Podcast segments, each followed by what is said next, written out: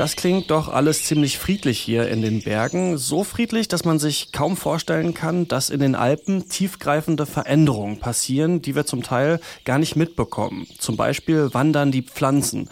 Darum soll es gehen in dieser Folge von Mission Energiewende und um noch viel mehr. Mission Energiewende, der Detektor FM Podcast zum Klimawandel und neuen Energielösungen in Deutschland. Eine Kooperation mit dem Ökostromanbieter Lichtblick und dem WWF. Und Sie arbeiten jetzt diese Zeit im Jahr immer hier und dann sonst genau. im Sommer und sind im Sie Sommer immer bin oben? ich äh, in dem Alpengarten. Mhm, mhm. Ähm, normalerweise war es immer so ja, am Anfang sechs Wochen, dann ist es so ein bisschen mehr geworden und inzwischen dieses Jahr war ich für, fürs erste Mal die ganze Saison da oben. Das ist Jenny Wainwright Klein. Sie ist Reviergärtnerin am Schachen in den Bayerischen Alpen. Und meine Kollegin Lara-Lena Götter hat sie in München getroffen im Botanischen Garten. Und äh, die ist jetzt bei mir im Studio. Hallo Lara-Lena. Hallo Christian. Ähm, wir haben es schon gehört, Frau Klein arbeitet im Sommer in der Außenstelle des Botanischen Gartens in den Alpen. Was genau macht sie da? Also warum hast du dich mit ihr unterhalten?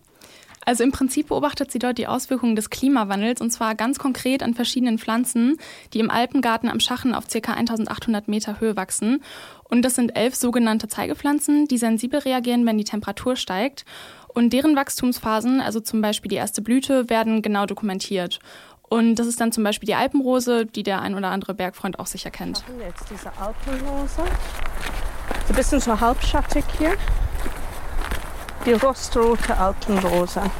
Und das ist so eine zweite Blüte, einfach wegen der Wärme, das wir jetzt haben. Ja, und diese ganzen Daten werden von Klein und ihren Kollegen festgehalten in dem sogenannten Phänologie-Projekt des Botanischen Gartens. Und was machen die dann mit den Daten? Also wofür äh, nutzen die die? Das Ganze ist Teil des Klimagrad-Projekts der TU München, ähm, bei dem Wissenschaftler und Wissenschaftlerinnen zum einen untersuchen, wie der Klimawandel, aber auch äh, die Menschen die Alpen beeinflussen. Und da gibt es ja wahrscheinlich auch schon Ergebnisse ne, ähm, von dieser Studie. Ähm, Was, was kann man denn für Aussagen da treffen, also wie sich die Alpen äh, verändern? Ja, die Frage ist, ob man da überhaupt schon Aussagen treffen kann. Das ist eigentlich ein ganz guter Punkt. Das Projekt läuft nämlich erst seit zehn Jahren, was für Studien dieser Art noch nicht besonders lang ist. Allerdings gibt es auch andere Langzeitbeobachtungen, die da deutliche Ergebnisse zeigen, ähm, die dem oberflächlichen Beobachter, sage ich jetzt mal, vielleicht verborgen bleiben. Und dass diese Veränderungen vielleicht erstmal unauffällig sind, das bestätigt mir auch Frau Klein. Aber ich glaube, wenn man jedes Jahr da oben arbeitet, fast so lange wie ich, da weiß man nicht mehr, was, was ist neu, was ist geändert. Was, man braucht jemanden, die, die 20 Jahre lang nicht mehr da oben war, zu kommen und sagt, hey, das habt ihr da oder jetzt wächst das gut. Oder, Also würden Sie sagen, dass die Veränderungen eher schleichend sind Ja, und die- man das irgendwie gar nicht so richtig mitbekommt, wenn man immer die ganze Zeit da ist und das irgendwie so ein bisschen ganz klammheimlich passiert? Ja, genau. Es ist schleichend und wenn es nur an Menschengedächtnis ist, der Menschengedächtnis ist nicht so zuverlässig. Ähm, deswegen mit dem Phänologie-Projekt, da sieht man, es ist festgehalten. Aber wie kann man sich das denn eigentlich genau vorstellen, was da passiert? Also klar, es wird wärmer und dann verschwinden bestimmte Arten und andere tauchen auf? Ja, das passiert natürlich auch, aber vor allem haben wir es hier quasi mit Umzügen zu tun und das wirklich im wahrsten Sinne des Wortes, weil wenn es einer Pflanze, sagen wir jetzt mal, auf ähm, 1800 Meter zu warm wird, zieht sie vielleicht einfach um in höhere Regionen, wo es dann entsprechend kälter wird. Klingt jetzt ja ein bisschen unspektakulär. Ist, ist das Problem dann gelöst damit, also für die einzelne Pflanze? Ja, leider nicht, denn neben Temperatur müssen natürlich auch noch viele andere Faktoren stimmen, wie zum Beispiel die Bodenbeschaffenheit. Und wenn der jetzt zum Beispiel besonders steinig ist, dann können da bestimmte Pflanzen vielleicht nicht wurzeln und verlieren dementsprechend ihren Lebensraum. Äh, Und warum lässt sich das jetzt äh, gerade in den Alpen beobachten? Ja, die Alpen und andere Gebirge sind quasi das perfekte Modell, um den Klimawandel in verschiedenen Höhen- und Temperaturzonen zu beobachten. Und das hat mir Andreas Gröger vom Botanischen Garten in München so erklärt. Also in den Alpen, wenn man aufsteigt, in den Bergen, dann merkt man ja, dass die Vegetation sich relativ rasch verändert. Also innerhalb weniger Stunden durchwandert man zum Beispiel erst einen Buchenmischwald, dann kommt man einen Bergmischwald mit den Fichten, dann kommt man an die Waldgrenze, dann kommt man in die alpinen Matten rauf.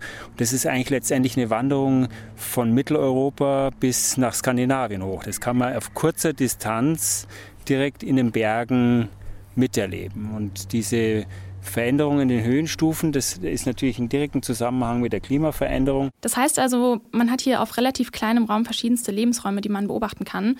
Denn wenn man 100 Meter aufsteigt, wird die Jahresdurchschnittstemperatur um ein halbes Grad kälter. Und erwärmt sich das Klima jetzt um zwei bis vier Grad, kann man sich ausrechnen, wie weit die Pflanzen theoretisch nach oben wandern müssten, um sich dann wohlzufühlen. Wir haben jetzt von diesen Pflanzen gesprochen, die wandern, ne? also die sich dann einfach einen anderen Lebensraum ähm, suchen. Leiden denn alle Pflanzen unter dem Klimawandel oder gibt es vielleicht auch welche, die sich eben gerade bei wärmeren Temperaturen wohlfühlen?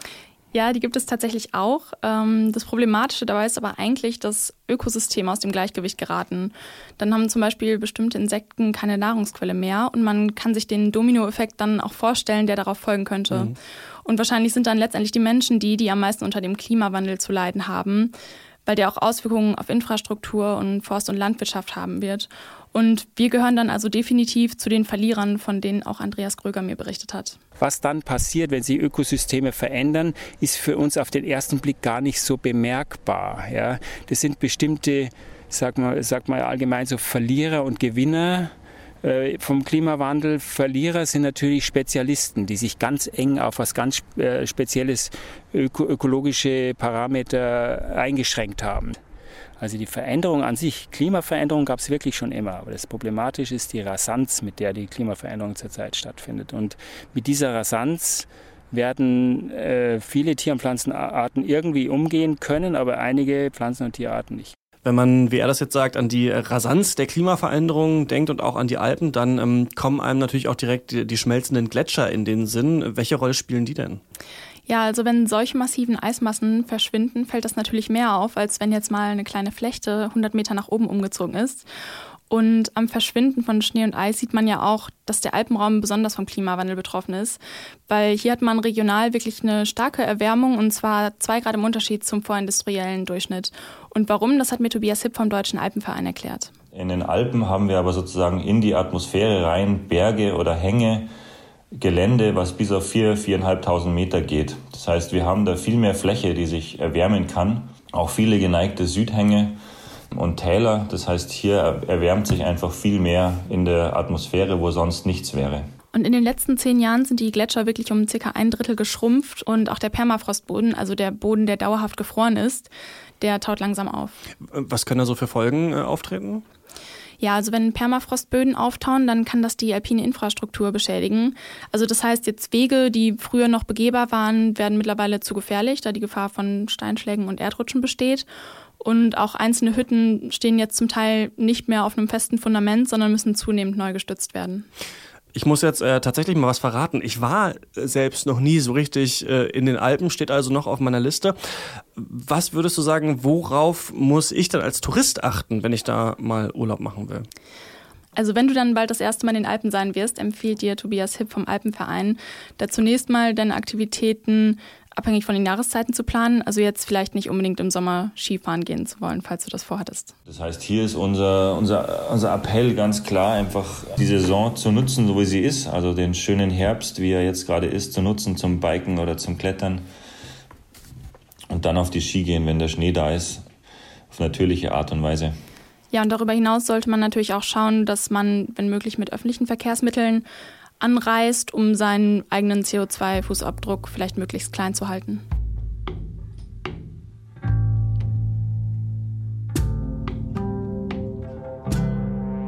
Wagen wir also mal ein kleines Fazit. Den Klimawandel aufhalten können wir als Einzelne kaum, aber wenn wir in den Alpen unterwegs sind, dann können wir zumindest versuchen, unsere CO2-Emissionen möglichst gering zu halten und die Saison zu nutzen. Und der Klimawandel zeigt sich nicht nur im Rückgang von Schnee und Gletschern und im Auftauen von Permafrost, sondern auch in den Veränderungen ganzer Ökosysteme. Genau, und beim Klimawandel gibt es in den Alpen Gewinner und Verlierer. Das heißt, manche profitieren von den veränderten Bedingungen, manche können sich nicht schnell genug anpassen. Und eins steht fest, wir müssen uns irgendwie geeignete Strategien überlegen, wie wir darauf reagieren können. Meine Kollegin Lara-Lena Götte war unterwegs und hat mit Fachleuten über die Folgen des Klimawandels in den Alpen gesprochen und äh, mir im Studio davon berichtet. Dankeschön. Gerne. In der nächsten Folge von diesem Podcast sprechen wir über besonders skurrile Methoden, äh, den Klimawandel zu bekämpfen. Künstliche Photosynthese ist zum Beispiel eine davon. Falls Sie das nicht verpassen wollen, dann können Sie Mission Energiewende abonnieren. Das geht zum Beispiel auf Deezer oder auf Spotify. Ich bin Christian Eichler. Bis nächste Woche. Mission Energiewende. Der Detektor FM Podcast zum Klimawandel und neuen Energielösungen in Deutschland. Eine Kooperation mit dem Ökostromanbieter Lichtblick und dem WWF.